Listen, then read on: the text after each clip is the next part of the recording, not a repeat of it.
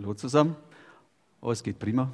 Haben wir noch nicht getestet gehabt. Vielen Dank, dass es geklappt hat mit dem Head Headset. Muss mich kurz noch alles bereit machen. Vor einigen Wochen hat mich die, äh, vor einigen Wochen ist gut gesagt, im Sommer irgendwann hat mich die Brigitte gefragt, ob ich denn mal eine Predigt halten möchte. Und es war vor dem Gottesdienst und da habe ich spontan sofort Nein gesagt und gedacht, das, äh, nee, da habe ich nichts. Und am Ende des Gottesdienstes wusste ich, dass ich was habe. Und äh, ich, das ist nämlich ein Thema, was mich schon lange beschäftigt und was, etwas, was mich begeistert. Und es ging ja auch darum, wir sollen etwas erzählen von dem, was uns bewegt. Und mir gedacht, das passt, das erzähle ich. Interessant ist, dass in der Zwischenzeit, das sind ja einige Monate vergangen, einiges dazugekommen ist. Ähm, ich habe nämlich eigentlich nur den ersten Teil im Auge gehabt. Jetzt kommt aber noch ein zweiter Teil dazu. Und der ist eigentlich für mich enorm wichtig. Der erste Teil ist nämlich ziemlich Routine. Der geht, handelt viel von dem, was ich auf meiner Arbeit, ich bin Allgemeinmediziner, was da sehr wichtig ist, was eigentlich Basis meiner Arbeit ist. Und äh, was aber für jeden Menschen wichtig ist, bestimmte Sachen zu, ähm, ähm, zu wissen, zu, zu beachten. Und das Zweite, das geht mehr ins Geistige, das hat intensiv mit Jesus zu tun. Der Ausgangspunkt ist der, ähm, das, was mich da begeistert hat und über das, was ich erzählen wollte, das kommt aus einer Erfahrung her. Meine Frau Andrea und ich, wir haben äh, vor einigen Jahren zuerst getrennt und dann miteinander eine Ausbildung gemacht, eine sogenannte NLP-Ausbildung, neurolinguistisches Programmieren.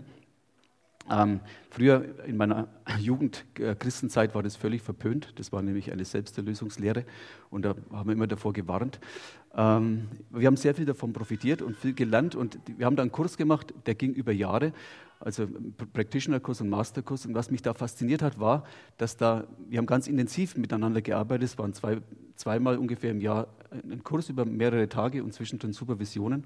Und da lernt man sich sehr kennen und wir haben da intensiv miteinander gearbeitet. Es ging um ganz existenzielle Lebensthemen und äh, hat man sich auch nicht versteckt vor dem anderen. Und was mich fasziniert hat, war am Ende des letzten Kurses zu sehen, wie, was in den einzelnen Menschen sich getan hat, was da für Potenzial da war, was sich entwickelt hat.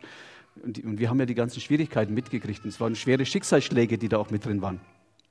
Und was mich fasziniert hat, war, was für Potenzial in dem einzelnen Menschen steht. Ich war richtig überwältigt von, diesen, von diesem Eindruck. Und äh, mir wurde klar, das ist nicht zufällig, sondern das ist etwas, was Gott in jeden Menschen reingelegt hat. Sozusagen mit der Ebenbildlichkeit, wie er uns geschaffen hat, hat er so viel immenses Potenzial in uns reingelegt. Das ist auch etwas, was mich in meiner Arbeit prägt, dass ich den Menschen so sehe als jemanden, der ähm, unheimlich viel Potenzial hat und viele Ressourcen hat. Und Darüber möchte ich mit euch reden. Und zwar möchte ich das in zwei Blöcken machen. Ich stelle es euch mal so vor, der erste Block, der ist eher wegen grau gehalten. Der ist so grau, schwarz-weiß. Und der zweite, das ist ein farbiger Block, der ist auf der Seite. Ich werde mal darauf hinweisen. Und im ersten geht es eben kurz darum, ähm, was wir im Leben alles mitgekriegt haben, was für Stolpersteine das da mit im Weg liegen, ähm, wie es an einzelnen Menschen liegt, damit umzugehen, wie man quasi ein erfolgreiches Leben führen kann und wo die Grenzen des Ganzen liegen. Und im Zweiten möchte ich eher darüber reden, was Gott für uns noch bereitet, darüber hinaus. Weil das Erste in dem Kurs, den ich da erlebt habe, da waren Menschen, die einen waren verschiedenste Ausprägungen auch von Glauben war da drin, also von Glaubensprägungen und Menschen, die eigentlich nichts mit Gott am Hut hatten. Und es war aber ganz egal, ob die mit Gott was zu tun hatten oder nicht. Mir war, ist so klar geworden, das Potenzial liegt in jedem und jeder kriegt immens viel mit. Und aber für den Christen, für den, der in der Gottesfamilie reingeboren ist, das möchte ich im zweiten Teil zeigen, tun sich noch weitaus ungeahnte andere Sachen auf. Das ist auch sehr begeisterndes. Und letztlich, und das nicht als Patentrezept, möchte ich ein bisschen noch sagen, ähm, wie man da hinkommt. Also nicht als Patentrezept, sondern ihr werdet es sehen. Das ist auch etwas, was vor allem an mich gerichtet ist. Anfangen wollen wir mit einem Bibelvers äh, das, der führt uns quasi durch die ganze Predigt durch. Und die Apostel sprachen zum Herrn, mehre uns den Glauben. Der Herr aber sprach, wenn ihr Glauben hättet wie ein Senfkorn, so würdet ihr zu diesem Maulbeerbaum sagen, entwurzle dich und verpflanze dich ins Meer, und er würde euch gehorchen. Vorausging dieser Stelle in, in Lukas, dass Jesus seine Jünger angewiesen hatte, und erzählt hat, wie Vergebung ausschaut. Wenn dein Bruder nämlich siebenmal am Tag zu dir kommt, dann sollst du dem siebenmal vergeben. Weiß jetzt nicht, ob das Lukas zufällig ineinander gereiht hat. Ich gehe mal davon aus, das ist es nicht zufällig und ähm, passt mir jetzt besser in den Kram. Also offensichtlich hatten die Jünger damit ein Problem. Sie, siebenmal am Tag vergeben, dieses Vergeben, haben sie irgendwie womöglich überfordert gefühlt und dann kommen sie gleich mit einem Mega-Anliegen, sagen nämlich, Herr, wir brauchen dazu mehr Glauben. So geht es nicht, das schaffen wir so nicht. Außerdem haben sie es gleich gut geistlich verpackt. Ne? Mehr Glauben, da kann der Jesus nichts dagegen haben. Was mir aber scheint, was da durchschwingt in dieser Frage, Herr, gib uns mehr Glauben, ist eine nicht geringe Portion von Jammern. Jammern, oh, wir schaffen das nicht, das ist alles so schwer. Und darum brauchen wir gleich dieses Mega-Paket, damit wir das wirklich schaffen. Und dieses Thema Jammern ist ein ganz interessantes Thema. Das beschäftigt mich auch in meiner, meiner Praxis sehr. Ähm, jeder kennt es. jeder, jeder kennt es, wie das Jammern ausschaut und äh, möchte ein kurzes Beispiel bringen. Wir kennen es entweder von uns selber, als wir Kinder waren, oder wenn wir Kinder haben, wie, wenn ein, wie es beim Kind ausschaut. Das Kind, stellt euch vor, kommt von der Schule heim. Ihr seht es schon an der Haltung, am Gesichtsausdruck, irgendwas ist vorgefallen. Ne? Und die, angenommen, die Mama begegnet ihm, ihm, jetzt schon in so einem vor, vorauseilenden Mitgefühl und alles möchte, das kann doch nicht sein, das arme Kind. Ne? Und das Kind kommt und fängt an und weißt du, was war und der und dann war das und dann war und alles so gemein und, und ich habe ja gar nicht und dann diese ganzen Sachen. Und die, was macht die Mama? Vielleicht sagt sie, hört es erst mal zu, lässt das Kind reden und das Kind jammert, das ist alles so schlimm. Und dann kriegt die Mutter mit, was das so war und sagt, naja, schau mal her. Vielleicht hat sie ja nur gemeint und es war vielleicht gar nicht so. Und schau doch mal an. Und bevor sie sich versieht, wendet sich das Blatt gegen die Mama. Weil du verstehst mich nicht, du bist genauso wie die anderen. Und jetzt, jetzt hat sie ein Dilemma, die Mama. Ich will es nicht erzählen, wie man rauskommt, aber ihr kennt es alle. Typisches Bild vom Jammern. Und was passiert? Derjenige, der versucht zu vermitteln, der kriegt es ab. Dieses Jammern, ähm, es lohnt sich kurz noch ein wenig näher hinzuschauen, was da passiert. Ähm, beim Jammern geht es darum, der Mensch hat ein Gefühl. Das Gefühl, es tut ihm weh, der ist verletzt, was auch immer. Und jetzt ähm, möchte er mit dem Gefühl, das tut ihm weh, er, er möchte irgendwas tun damit, es, äh, er möchte es loswerden. Den Weg, wie man es gut richtig machen kann, da habe ich jetzt nicht die Zeit, das zu erzählen. Ich sage jetzt das bloß das Negative. Was häufig passiert, ist, dass der, derjenige die Sache in den Kopf bringt. Also er bringt es vom Gefühl in einen Dialog. Er erzählt darüber. Das geht in vielen Formen. Das geht darüber, entweder indem ich mm, jemand gegenüber die ganze Geschichte erzähle und sage, wie schlimm das, das alles ist und das ist. Und, oder ich mache es mir gegenüber. Auch, ich bringe es vom Gefühl in den Kopf, ich mache einen Dialog drüber. Ach, ich armes Würstchen, und schon wieder ich, das hat wieder mich getroffen. Es fühlt sich alles im Kopf dann an. Oder er fängt an zu motzen, so eine Sauerei. Und auch passiert das Gleiche, interessanterweise. Ich komme weg vom Gefühl und ich gehe in den Kopf und spüre nicht mehr das Gefühl. Es wird scheinbar leichter, weil ich es nämlich jetzt im Kopf oben habe. Und im Kopf ähm, spüre ich das Gefühl nicht mehr, aber die Sache geht nicht vorbei. Was noch passiert bei der ganzen Sache ist, ich bin, plötzlich bin ich Opfer in dem Ganzen. Ich kann ja nichts dafür. Der andere hat ja gemacht, dass ich bin. Er hat so gemacht, dass ich wütend bin. Der hat mich so angeredet und deswegen bin ich jetzt wütend. Und die Folge von dem, was ich jetzt tue, meine Handlungen, die sind ja auch nicht mehr in meiner Verantwortung, denn ich bin ja nicht verantwortlich dafür. Ich bin ja nicht schuld. Das ist ja, der andere hat ja das gemacht. Jetzt bin ich wütend und deswegen mache ich das so und so. Also was da passiert, und das ist so, da komme ich noch öfters drauf, das ist genau das, was in meiner Praxis so wichtig ist. Der Mensch der sich so verhält, geht aus der Eigenverantwortung raus. Er ist nicht mehr verantwortlich für sein Handeln, sondern er ist nur noch Opfer und Spielball des Ganzen. Ich kann ja nichts dafür, der hat mich ja gemacht, dass ich bin.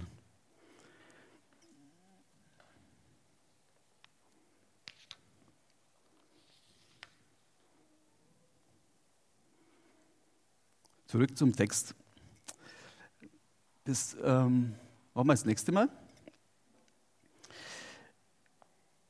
Wenn ihr Glauben habt wie ein Senfkorn. Jetzt ist die Frage, dieses kleine Senfkorn, ist es jetzt die Größe oder was macht das Senfkorn aus?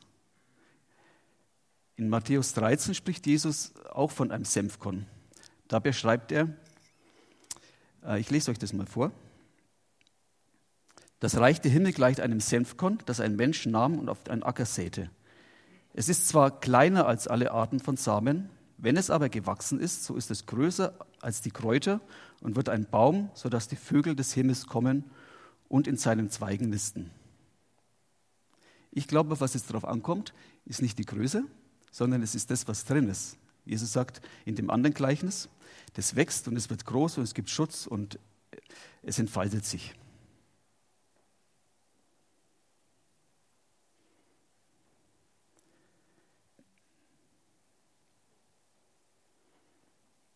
Und das ist, glaube ich, das, was ich äh, in dem Kurs gesehen habe. Das, das ist in dem, in dem Samen, in dem Senfkorn oder Samenkorn drin.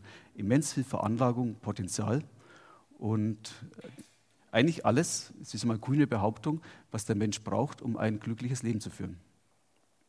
Lassen wir mal so stehen. Ich weiß, dass es provokant ist. Das beginnt schon damit,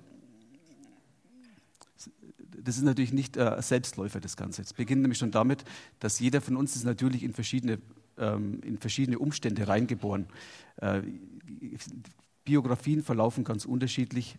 Wir haben häufig gibt Probleme, wie gehe ich mit Gefühlen um. Jemand hat un, un, ungute Lernerfahrungen gemacht. Also es ist nicht so, dass es natürlicherweise jeder, nur weil er die Anlagen hat, ähm, jetzt glückliches Leben führen kann. Aber was mich fasziniert hat, das war das, dass man, wenn man das anwendet und selbstverantwortlich durchs Leben geht, und das muss man allerdings auch lernen, dafür gibt es dann auch teilweise Psychologen, Therapeuten, wenn man irgendwo hakt, aber dass, wenn man das lernt, selbstverantwortlich durchs Leben zu gehen und nicht in diese Opferrolle reinzuschlüpfen, dass man dann ähm, sehr viel Potenzial für Veränderung hat. Aber was hat das jetzt mit uns zu tun? Wir haben dann noch ein anderes Bild jetzt da nee, das davor. Da haben wir noch einen, so einen Tellerjongleur, habe ich noch drauf. Oder ist der verschwunden? Macht nichts. Ich beschreibe euch das. Ich habe da ein schönes Bild drauf, auch vom Küstenmacher. Da ist ein Jongleur drauf, der jongliert ganze Menge Teller und ist, ist permanent am, am, Kämpfen und am Rödeln, dass er diese Teller am Laufen hält. Das ist das, was ähm, jeder von uns äh, kennt. Also unsere Zeit ist eine sehr hektische Zeit. Genau, der hier. Was uns da einfällt, ist natürlich Stress. Der ist heute allgegenwärtig und ähm, wird sehr viel thematisiert. Stress ist in aller Munde. Ähm,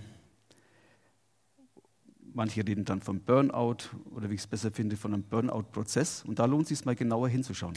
Das hat jetzt, äh, und zwar 50 bis 90 Prozent geht man davon aus, alle Erkrankungen, die, wir behandeln, sind stressassoziiert, wie man sagt, je nach Quelle, die man, die man jetzt mal fragt.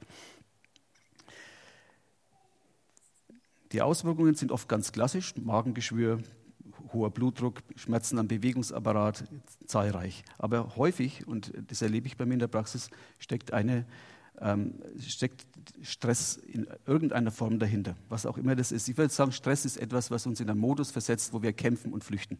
Das ist so der, der, die Grunddefinition für Stress. Und das kann sehr viele Ursachen haben.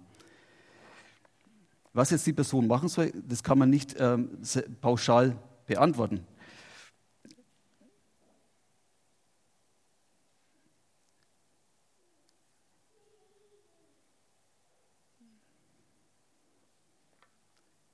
Ich lasse es mal so stehen.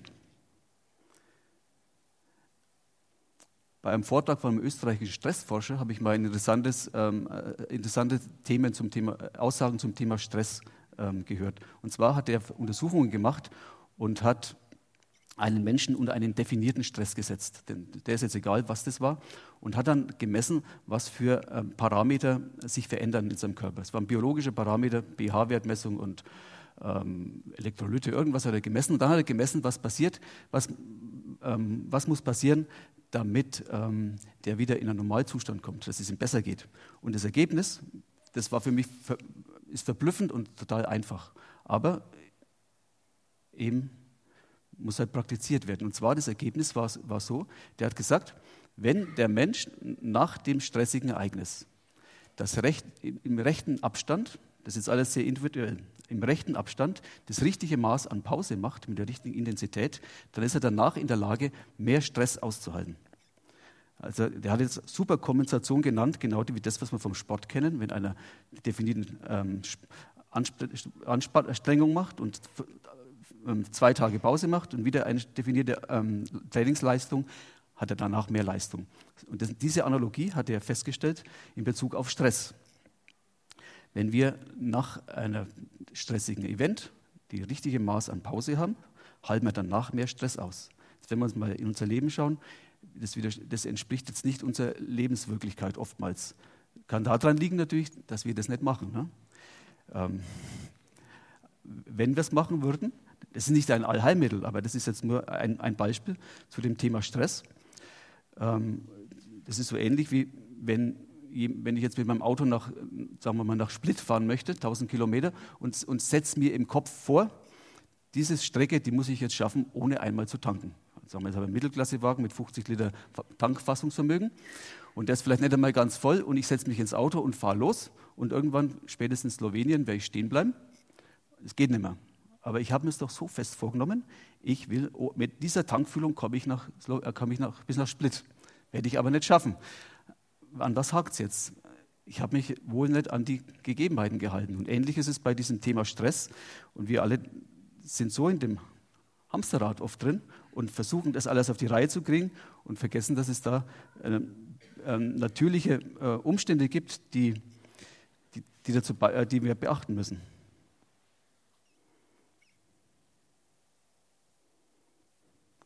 Zusammenfassen lässt sich das unter dem Begriff der Salutogenese. Können wir mal das nächste her tun? Da hat ein ein israelisch-amerikanischer Medizinsoziologe, der Aaron Antonowski, der hat äh, einen schönen Begriff geprägt.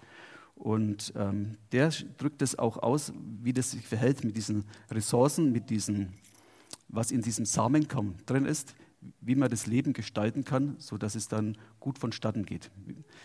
Und das jetzt alles noch hier drüben etwas grau mit dem, was wir natürlicherweise von Gott mitgekriegt haben. Der Aaron ähm, Antonowski, der hat die Salutogenese beschrieben. Das ist ein Begriff, der heißt, hat was mit Salut, Salus, hat was mit Gesundheit zu tun. Im Gegensatz zu dem Krankheitsbegriff der Pathogenese, die wir in der Medizin haben. In der Medizin bekämpfen wir immer alles. Ne? Wir haben Pathologie, wir äh, machen, identifizieren einen Feind und den bekämpfen wir dann. Sei es der Hochdruck, Antihypertonika, sei es Schmerzen, Analgetika, der Diabetes, machen wir Antidiabetika. Wir bekämpfen alles. Und der Antonowski, der hat es und das entspricht mir sehr und das möchte ich euch ein bisschen nahe bringen, der hat ähm, gesagt, wir sind so ähnlich wie eine, ein Mann auf einem Boot. Der bewegt sich in dem Fluss seines Lebens und der muss halt da schauen, wie er da, wie er da klarkommt. Der hat jetzt vom Samenkon-Gedanken her immens viel mitgekriegt. Das wissen wir jetzt. Der da innen, der weiß es vielleicht nicht ganz. Jetzt schaut er noch ganz lustig aus, aber es kann auch ganz schön heiß hergehen. Ähm, der klassische Pathogenese-Begriff, der, der geht so vor. Der hat ein Problem, der Spezialist nimmt ihn, reißt ihn aus seinem Boot raus, repariert ihn und schmeißt ihn wieder zurück. Und dann soll er halt schauen, wie er zurechtkommt.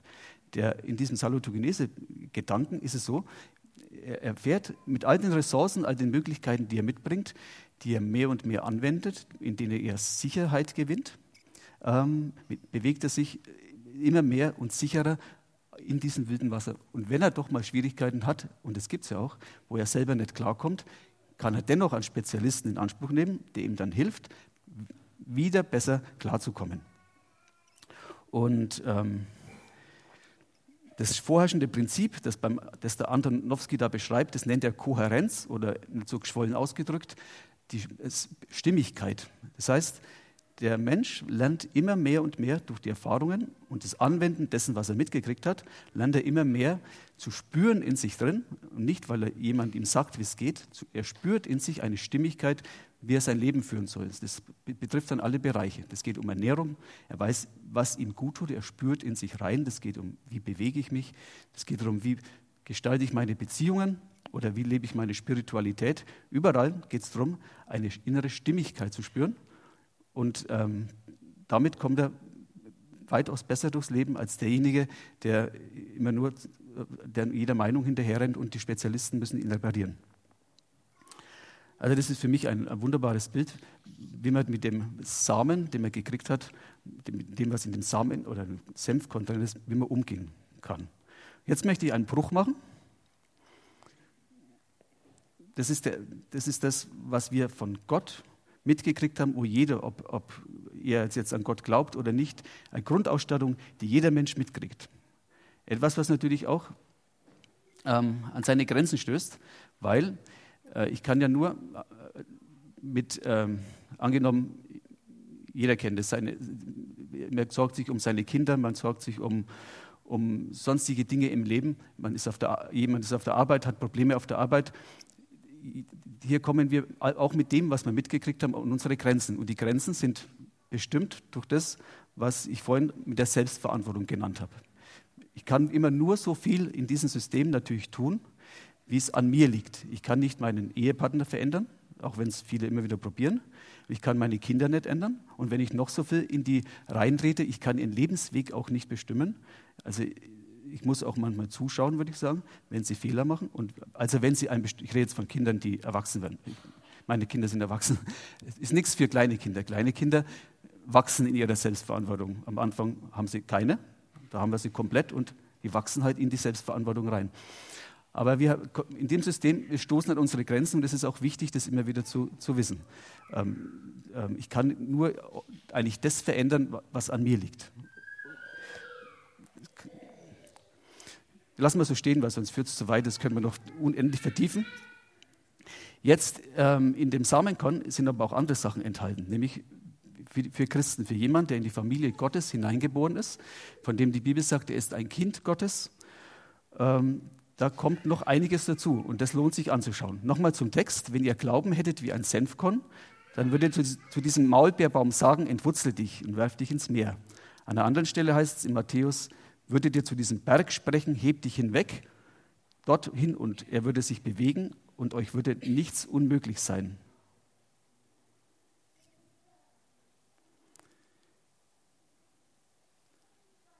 Und einige von den Dingen, die möchte ich jetzt, jetzt sind wir da drüben, da ist es farbig. Und da kommen jetzt einige Dinge, die könnt ihr jetzt wirklich farbig äh, da ein, reinbringen. Das ist ein wirklich ein lebensfrohes und ein äh, lebendiges Bild. Ich, sage nur andeutungsweise einige Sachen, aber einige Sachen, die mir persönlich sehr wichtig sind. Das ist natürlich ein Feld, das ist, kann jeder auffüllen mit dem, was er noch möchte. Aber was ganz wichtig jetzt für den Christen anders ist als für den, der ohne Gott durch die Welt geht die Gegenwart Gottes, und das können wir jetzt mal richtig so einloggen, so, die Gegenwart Gottes ist, ähm, und die Zusage, dass Jesus bei mir ist, ist eine unabänderliche Tatsache, etwas, was jeden Tag und jede Minute für mich gilt. Jesus hat gesagt, siehe, ich bin bei euch alle Tage bis ans Ende der Tage, sowohl zeitlich als auch räumlich. Und Jesus ist nicht nur 20 Prozent und mal 50 Prozent oder mal 100 Prozent, mal gar nicht. Jesus ist immer und komplett 100 Prozent bei mir. Wo ich bin, ist ganz egal. 100 Prozent. Die Gegenwart Gottes ist mir verheißen, egal wo ich bin. Es hängt auch nicht mit meinem Perfektheitszustand zusammen. Gegenteil vielleicht. Also es hat nichts damit zu tun, wie gut ich gerade drauf bin. Die Zusage Jesu, ich bin bei euch, die gilt komplett 100 Prozent, die gilt immer. Das ist grandios, das ist ja eigentlich schon nicht mehr zu toppen. Das ist ja, was wollen wir mehr? Jetzt kann ich, ich bringe einfach noch ein paar andere Begriffe mit rein. Die Liebe Gottes, Liebe Gottes ist ausgegossen in unsere Herzen durch den Heiligen Geist, der uns gegeben ist. Die Liebe Gottes, Gott gibt im Überfluss. Das ist jetzt nicht irgendwas Kleines, sondern die, irgendwas, was ich permanent und immer wieder erbeten muss. Da steht, die Liebe Gottes ist ausgegossen. Sie ist da durch den Heiligen Geist, der mir gegeben worden ist. Ähm, es ist so ähnlich, kleines Beispiel, wieder aus der Automobil, weil wir leben ja alle mit Autos. Wenn ich jetzt von mir vorstelle, ich fahre mit meiner Familie wohin, alle sitzen im Auto und wir warten, dass wir losfahren. Und ähm, der Fahrer sitzt noch da und wartet und wartet und alle sagen, jetzt fahr doch endlich los. Sagt, nein, ich brauche noch den Autoschlüssel der steckt schon längst im Zündschloss. Und der Fahrer sitzt und wartet und wartet und dann sagt der Beifahrer, dreh doch einfach, der steckt doch schon. Was muss ich machen? Ich muss ihn eigentlich rumdrehen. Also die Liebe Gottes ist schon da.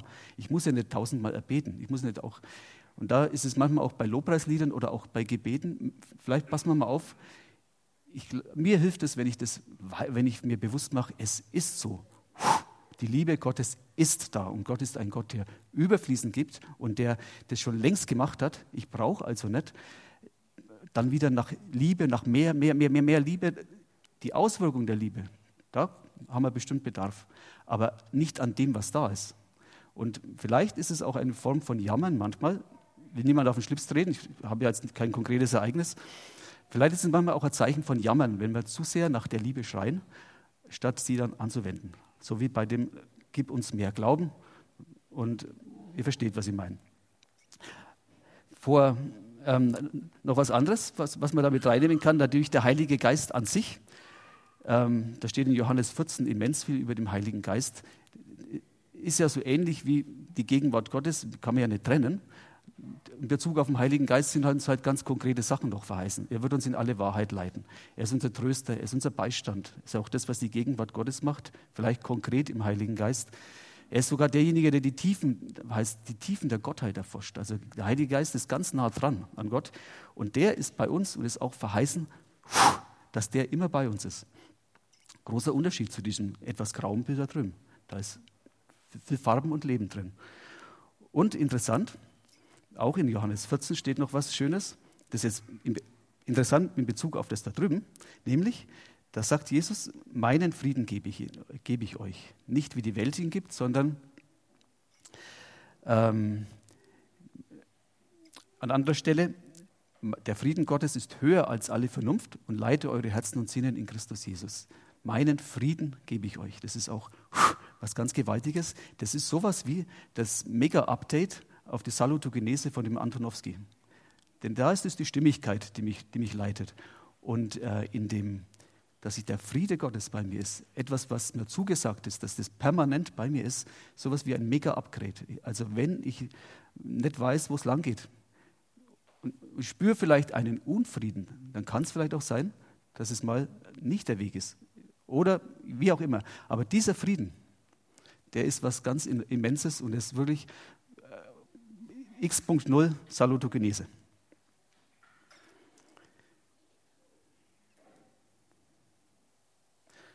Aber wozu ist es, dieses, diese Premium-Ausstattung, sage ich jetzt mal, wozu ist die jetzt gut?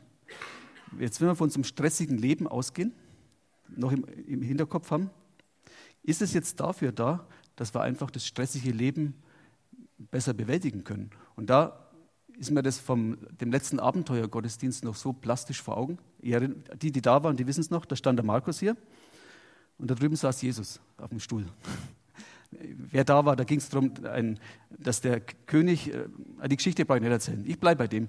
Markus war hier, Mods beschäftigt, hat seinen Alltag, der war genau im Stress, hat den Alltag gemacht. Jesus kam rein oder und sagt er, da setz dich schon mal hin, hab gerade keine Zeit. Ihr erinnert euch? Er hat er rumgewurschtelt. Und ähm, jetzt können wir natürlich sagen, mit dieser Premium-Ausstattung oder überhaupt, Jesus ist da, können wir sagen, das Bild ein wenig weiterspinnen. Na, jetzt, wo du schon da bist, dann kannst du mir aber auch schnell mal helfen bei dem Ganzen. Ne? Aber ist es das, wofür jetzt diese ganze, dieses Ganze gut ist? Natürlich, es ist dafür gut.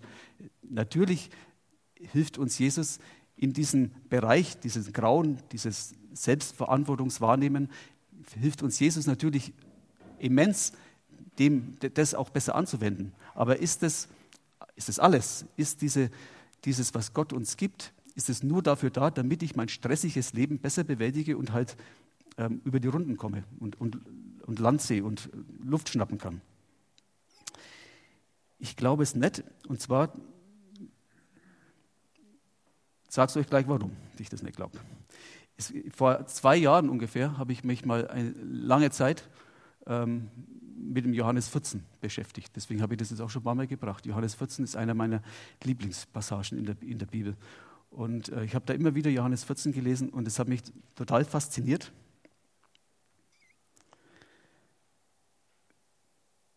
Da kommt nämlich das, da kommt auch nicht deswegen, aber da kommt auch das, was in diesem Berge versetzen und Maulbeerbaum verpflanzen, kommt da in einer anderen Form auch vor. Da steht nämlich,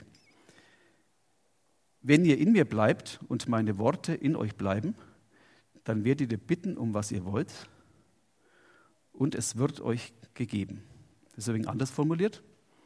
Wenn ihr in mir bleibt und meine Worte in euch bleiben, dann werdet ihr bitten, um was ihr wollt, und es wird euch gegeben. Was sollen wir jetzt bitten? Im Vater unser, ganz klar, dein Wille geschehe.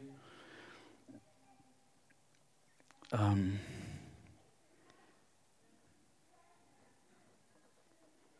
Ja, wie? Dein Wille? Im Allgemeinen, im Konkreten? Ich habe es doch schon so oft probiert und ist dann doch nichts geworden. Und ähm, kann ich das überhaupt beten? Und ähm, was soll ich überhaupt beten? Ich glaube, dass da jetzt, was jetzt kommt, führt uns dahin hin, näher an Jesus dran zu sein und dahin zu kommen, das zu bitten und dass das mit dem Berge versetzen und den Maulbeerbaum verpflanzen nicht so abstrakte Sache bleibt, sondern dass es konkret wird. Ich glaube, dass wir durchaus zuversichtlicher und konkreter bitten könnten. Denn der Wille Gottes ist ähm, teilweise in der Bibel ersichtlich, glaube ich, durch das, wie Jesus, was Gott da gesagt hat. Und teilweise wird er uns offenbart. Es gibt Dinge, und ähm, das hat mich jetzt in letzter Zeit sehr angesprochen, auch weil ich da ein Buch gelesen habe von dem Bruder Endro, da ging es ums Berge versetzen. Und ähm, der hat da ähm, sehr viel über den christlichen Fatalismus geschrieben, dass wir im christlichen Bereich ähm, dazu neigen, ähm, eben nicht konkret zu beten und eben sagen, ja, das ist halt dann nicht sein Wille gewesen, wenn es nicht passiert ist. Und es ist ja sowieso so komplex alles und kann man mal allgemein beten. Und aber ich glaube, es gibt da bestimmte Dinge, für die können wir konkret beten. Und das ist mir jetzt persönlich auch wichtig geworden. Zum Beispiel für meine Kinder. Nicht, dass sie jetzt äh, so werden, wie ich mir das vorstelle. Aber es gibt bestimmte Aussagen, Gott möchte, dass, alle, dass auch meine Kinder in diesen Genuss und diesen, dahin kommen, ihr Leben mit Gott zu führen. Dass sie, ähm, dass sie das mitkriegen und das ähm, anwenden, was Gott, für sie, was, was Gott für sie hat. Und das ist, glaube ich, etwas, was ich zuversichtlich bitten kann. Nicht so wie, ähm, mach doch bitte und dann das nächste Mal bete, bete ich es wieder und dann und äh, irgendwie vielleicht passiert, vielleicht passiert es nicht. Ich glaube, das ist etwas, was Gott ähm, in, seinem, in, seiner, in seinem Wort ähm, offenbart hat, dass zum Beispiel Christen in der Verfolgung konkrete Unterstützung kriegen. Wenn wir Christen kennen, dann können wir konkret und, und, äh, konkret und zuversichtlich für sie beten. Oder was mich auch bewegt, ist, dass zum Beispiel gesagt worden ist von führenden Kirchenvertretern, der, sogar, sowohl von, der, von Protestanten als auch von Katholiken, wir dürfen die Flüchtlinge, die zu uns kommen, die dürfen wir nicht missionieren, weil wir nicht ihre Notlage ausnutzen wollen. Und das finde ich ziemlich, ziemlich starken Tobak ich will gar nicht über Missionieren jetzt reden, was das ist. Ich meine es jetzt im, im, guten Sinne. Also wir dürfen, ich glaube, wir dürfen, und das ist auch sogar eine Chance, jeder, der zu uns kommt, dem dürfen wir natürlich die frohe Botschaft von Jesus erzählen und nicht, ähm, und nicht aus Respekt vor der Notlage das zurückhalten. Also ich glaube, es gibt ganz viele Sachen, für die wir konkret bitten können. Der Schlüssel dazu, wie wir aber lernen und äh, zuversichtlich beten können, der ist in diesem Johannesevangelium sowohl im 14. Kapitel, aber auch in anderen enthalten. Und ähm, das ist eine unheimlich spannende Sache. Da sagt nämlich Jesus immer wieder, das zieht sich durch das ganze Johannesevangelium, ich tue das, was ich den Vater tun sehe. Kann man mal das andere Bild her tun? Mit dem, wo auch das Bild vom Zulehner drauf ist. Mit dem, genau, ich tue das, was ich den Vater tun sehe. Ich bin der Weg, die Wahrheit und das Leben. Niemand kommt zum Vater als durch mich. Wenn ihr mich seht, dann seht ihr den Vater. Und wie in dem, in dem anderen Vers eben, den, den wir vorhin hatten, die Analogie zu den Berge versetzen, wenn ihr in mir bleibt und meine Worte in euch bleiben, wenn ihr in mir bleibt und meine Worte in euch bleiben, dann werdet ihr bitten, was ihr wollt, es wird euch gegeben. Und da sagt Jesus, hättet ihr mich erkannt, dann würdet ihr auch den Vater erkennen, wenn ihr mich erkannt hättet. Und dann ist eine interessante Sache in, diesem, in dem Kapitel, dann spricht der Philippus, vielleicht auch wieder mit einem gewissen Jammerton, Herr, zeige uns den Vater. Er, und Jesus erwidert ihm, Philippus, so lang bin ich nun schon bei euch. So lang. Und du fragst mich, zeige uns den Vater. Wenn ihr mich seht, dann seht ihr den Vater. Und wenn ihr in mir bleibt und meine Worte in euch bleiben, dann werdet ihr bitten, was ihr wollt, und es wird euch gegeben. Und das möchte ich jetzt einfach noch ein paar Mal wiederholen, weil ich glaube, das ist nichts, was man mit dem Verstand erfassen kann. Ich möchte es einfach, das ist für mich so etwas Zentrales. Ich tue das, was ich den Vater tun sehe.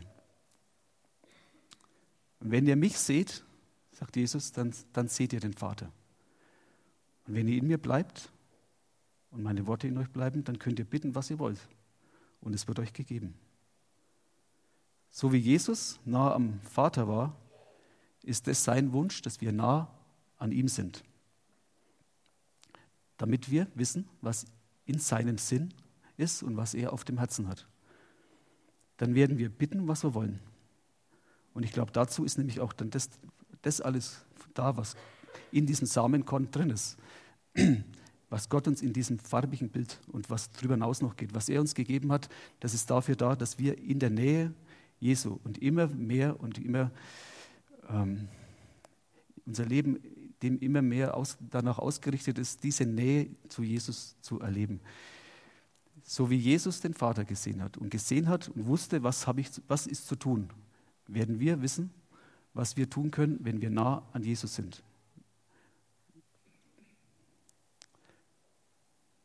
Das verändert dann alles. Dann ist nämlich Jesus nicht mehr hier in der Ecke. Und dann ist er auch nicht nur mehr da, um mir bei meinem durchs Leben wursteln zu helfen. Jetzt geht es plötzlich, jetzt bringt Jesus einen Input in mein Leben. Das kann, das kann natürlich, und das kann, muss nicht, aber das kann auch gravierende äh, Änderungen nach sich ziehen. Das wird äh, sicherlich Konsequenzen aufs Leben haben, wie ich meine Zeit verbringe, wie ich meine Wichtungen setze wenn ich schon jetzt vor lauter Hektik gar nicht rumkomme den ganzen Tag, muss ich mich fragen, wie will ich jetzt noch Zeit haben für Jesus? Also das ändert einiges. Aber es ist, nicht, ist jetzt kein, kein Joch und keine Last, die, die jetzt Jesus auf uns legt, sondern es ist absolut erstrebenswert. Es hat mit Unsicherheit zu tun, mit Ungewissheit. Wenn Dinge sich ändern können und meine Pläne vielleicht äh, anders laufen. Gut, es ist, uns kann Unsicherheit sein, aber es ist maximal erstrebenswert, weil wenn ich nah am Jesus bin, was gibt es Besseres?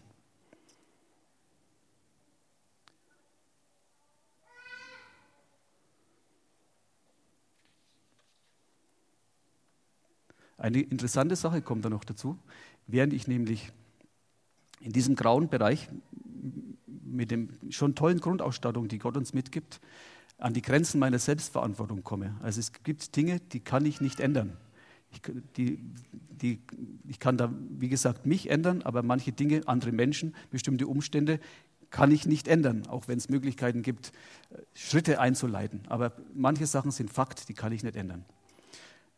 Bei dem Leben mit Jesus ist zwar diese Selbstverantwortung nicht aufgehoben, die bleibt da, aber in der Gemeinschaft mit Gott, wenn ich jetzt aus seinem Willen heraus bete, werden Dinge passieren, die nicht unter meiner Verantwortung sind, aber die werden passieren.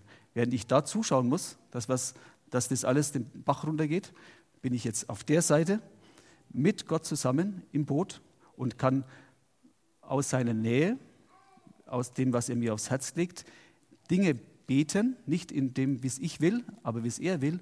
Und es werden Dinge geschehen, die ich hier die, wo ich hier nur zuschauen muss. Das macht einen riesen Unterschied. Und deswegen lohnt es sich auch, das mal ein wenig zu trennen. Das, das können familiäre Sachen sein, das können auch Dinge sein, die ganz andere Sachen. Das kann zum Beispiel sein, dass wir nicht mehr zuschauen, ähm, wie unsere Gesellschaft den Bach runtergeht, wie, wie Menschen in bestimmten Parteien ähm, Hass säen und wie, wie, wenn man sich das anschaut, was da im, vor allem im Osten auch abgeht möglicherweise haben wir da auch Potenzial, dass wir da verändernd beten äh, in der Nähe Jesu, wo wir hier nur zuschauen können und sagen, das ist halt so, kann man nichts machen.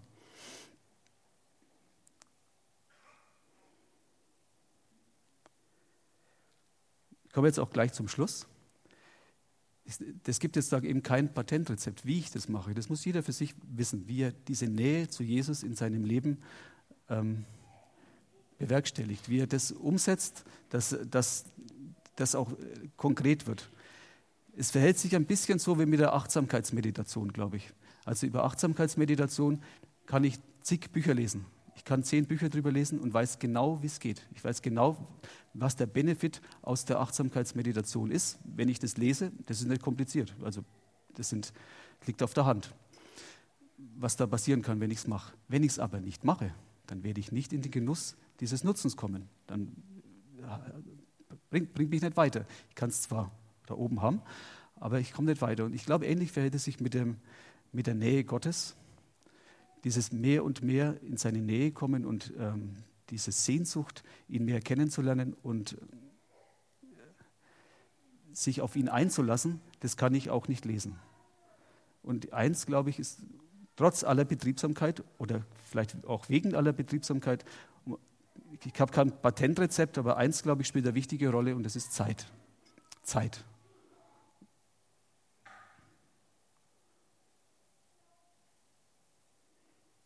Da möchte ich jetzt auch aufhören und möchte eine kurze Stille machen, das einfach wegen sacken lassen.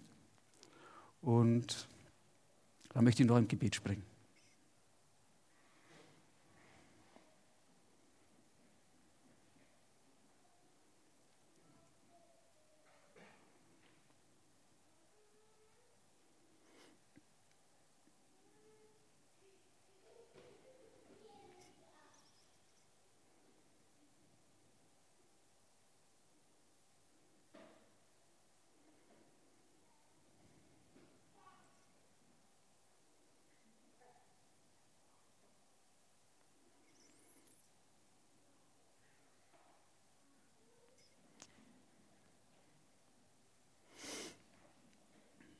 Herr, ich danke dir, dass du jeden von uns überreich beschenkt hast, dass du bedingungslos zu uns stehst und das zu 100 Prozent.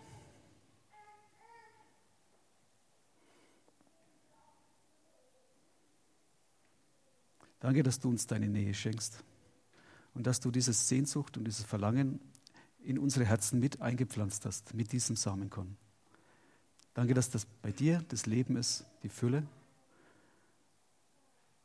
und das Glück, Herr. Ich bitte dich, dass du jedem von uns hilfst zu erkennen, wo wir eigenverantwortlich handeln können in uns, sollen in unserem Leben. Und dass wir die Möglichkeiten, die du uns gibst, anwenden. Und dass wir dort auch, wo es nötig ist, Hilfe in Anspruch nehmen. Danke, dass dein Zuspruch zu uns 100 Prozent ist. Und ich bitte dich, dass du diese Sehnsucht, dich mehr und mehr, dir mehr und mehr nahe zu kommen und dich besser kennenzulernen und mit dir zusammen auch verändernd zu beten. Dass du das, ich, ich bitte dich, dass du das, diese Sehnsucht wachsen lässt in uns.